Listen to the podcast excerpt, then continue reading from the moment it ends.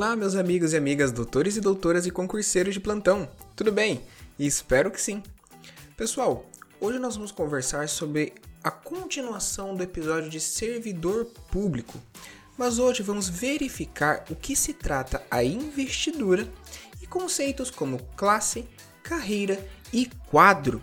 Mas antes, não esqueçam de nos seguir, comentar e compartilhar com seus amigos o nosso podcast. Ah, e também nos acompanhe pelo Instagram, o arroba administrativo do zero ponto podcast e no meu perfil pessoal, o arroba paulo c underline camargo. Pessoal, na aula de hoje eu vou usar muita doutrina da Nohara, tá bom? Eu vou deixar para vocês depois certinho a indicação bibliográfica, mas eu vou usar conceitos trazidos pela própria Nohara. Quanto à investidura, ela não tem uma conceituação específica. Para Nohara, trata-se de uma operação complexa, constituída de atos do Estado e do interessado para permitir o legítimo provimento do cargo público.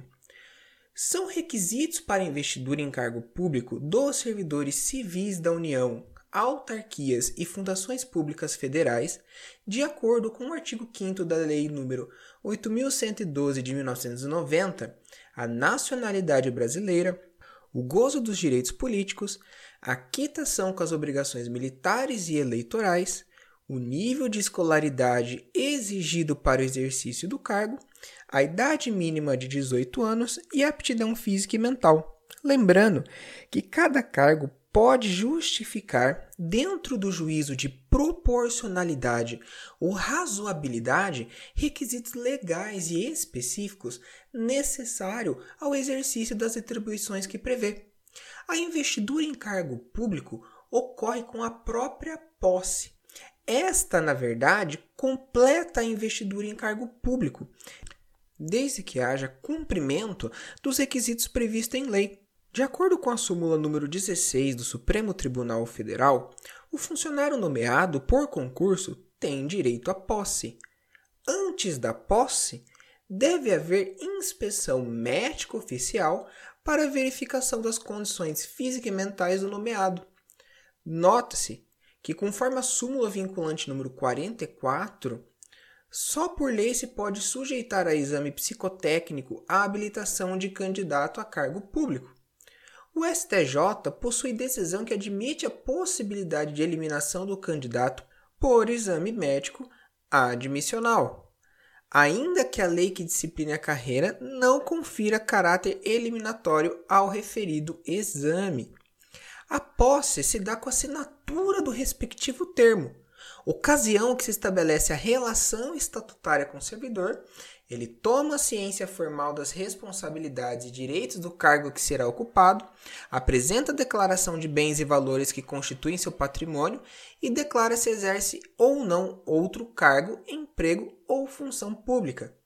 Admite, por exemplo, o artigo 13, parágrafo 3 da Lei nº 8.112 de 1990, a posse por procuração específica, registrada em cartório. O servidor público empossado tem um prazo para entrar em exercício contado da data da posse.